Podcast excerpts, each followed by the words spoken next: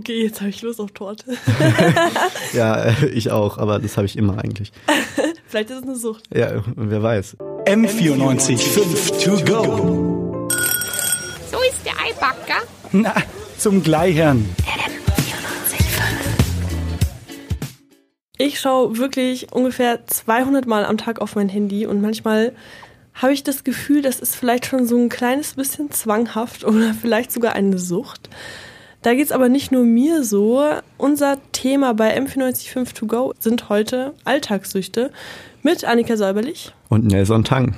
Nelson, hast du auch sowas, wo du sagst, irgendwie ist das vielleicht schon eine kleine Sucht? Ähm, ich fand das, was du gerade gesagt hast, auch ganz passend für mich. Also mhm gerade jetzt in der Klausurenphase merke ich wieder, dass ich oft in der Bibliothek sitze und nicht wirklich lerne und die ganze Zeit nur auf Instagram bin und ja. mir Memes anschaue. Und das geht mir nicht mit Instagram so, auch mit anderen sozialen Plattformen. Also mhm. ja, Social Media Sucht würde ich unterschreiben. Ja, das ist ja so der Klassiker, aber was gibt's da noch so? Ich habe gehört, du hast ein bisschen rumgefragt. Äh, genau, ja. Ich habe mich mal auf der Straße äh, unter Studenten umgehört, wonach die so süchtig sind. Also mhm. einfach gefragt, ob sie glauben, dass sie eine Sucht haben und wenn ja, was für eine Sucht das ist. Mhm.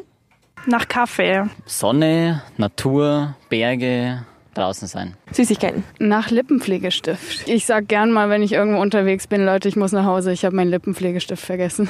Das ist Grund genug für mich.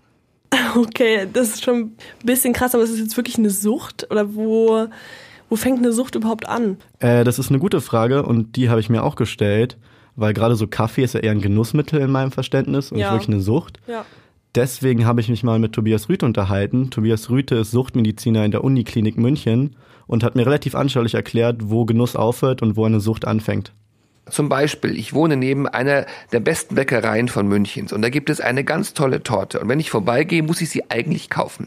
Wenn die aber zu ist, dann gehe ich nicht durch ganz München und suche irgendwie eine andere Torte, dann esse ich keine. Das heißt, das ist Genuss. Wenn ich das überhaupt nicht mehr aushalten würde, dann wäre es Sucht. Okay, jetzt habe ich Lust auf Torte.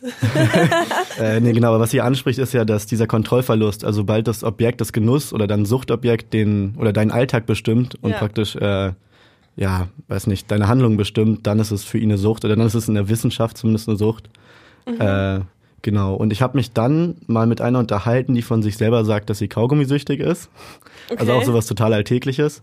Mhm. Ähm, und fand das relativ schön, weil es ist ein ganz konkretes Beispiel, an dem man diesen oder dieses Kriterium vom Kontrollverlust näher diskutieren kann. Sie meint halt von sich selber, dass sie kaugummisüchtig ist und hat uns darüber etwas Näheres erzählt. Wenn, wenn ich merke, dass meine Kaugummipackung langsam leer wird, ähm, überlege ich schon und denke mir, wann kann ich irgendwie wo den nächsten Kaugummi kaufen und wo könnte es geben. Also die Gedanken habe ich auf jeden Fall. Genau, und ich finde, das ist halt, also ich weiß nicht, ist das für dich schon Kontrollverlust oder noch nicht? Boah, ich weiß nicht. Also ich finde es erstmal gut ist, nochmal so aus der betroffenen Perspektive zu ja. hören, weil so diese Definition davor war schon noch ein kleines bisschen abstrakt für mich, aber jetzt versteht man schon eher, wie sich das anfühlt, aber ist es schon ein Kontrollverlust? Es kommt darauf an, wie sehr sie das daran hindert, die ja. Sachen zu tun, die sie eigentlich tun müsste, oder was meinst du? Ja, meine ich auch. Und ich habe mich halt mit ihr unterhalten und sie meinte, dass also diese Kaugummisucht oder Genuss, das ist ja gerade die Frage, mhm. es beeinträchtigt sie jetzt nicht im Alltag, aber andererseits meinte Tobias Rüte zu mir, dass man sich, wenn man süchtig ist, auch mal ein bisschen selber anlügt.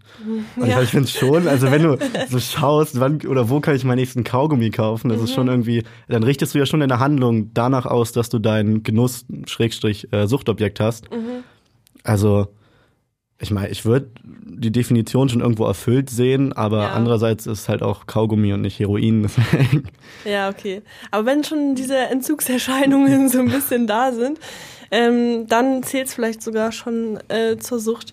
Aber wenn man sich jetzt denkt, oh mein Gott, mir geht's genauso oder ich fühle mich auch so manchmal, ähm, was kann man dann dagegen machen?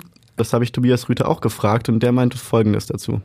Jetzt bei so kleinen Süchten würde ich es einfach mal selber probieren. Mal gucken, schaffe ich es denn selber? Ich setze mir mal ein Ziel, einen Tag, zwei Tage, dann mal eine Woche, so ganz kleine, immer kleine Schritte, kleine Ziele setzen und mal gucken, kann ich ohne das Suchtmittel. Und wenn das gut geht, wunderbar. Und wenn das nicht geht, dann würde ich mir professionelle Hilfe suchen. Okay, also für mich jetzt erstmal ein bisschen Digital Detox die nächsten Tage. ja, du kannst ja mal versuchen, irgendwie so einen Tag kein Instagram oder einen Tag kein Facebook. Ja, aber ich finde, also jetzt egal, inwiefern die Definition bei deinem Instagram-Konsum erfüllt ist, also die Definition von Sucht, die Tobias Rüte uns gegeben hat, es ist halt immer noch Instagram und Instagram ist ja keine körperliche Sucht. Das hat er mir auch erklärt, dass eben es schon noch einen großen Unterschied gibt zwischen diesen Alltagssüchten, über die wir jetzt reden, mhm. und richtig, also klassischen Suchtmitteln wie Alkohol oder Heroin, weil die kann man ja nicht von heute auf morgen absetzen. Also ein Alkoholkranker kann nicht am nächsten Tag aufhören zu trinken, weil dann auch der Körper nicht mehr mitmacht. Und da sind wir jetzt äh, eher weniger betroffen, weil diese ganzen Alltagssüchte eher psychisch funktionieren, halt über das Belohnungssystem im Gehirn. Äh, Dopamin wird mhm. ausgeschüttet, wenn ich das Genuss-Suchtobjekt benutze. Aber das ist halt bei langem nicht so drastisch, als würde wirklich dein Körper sich komplett darauf einstellen, jeden Tag diesen Stoff zu bekommen. M94 5 to go.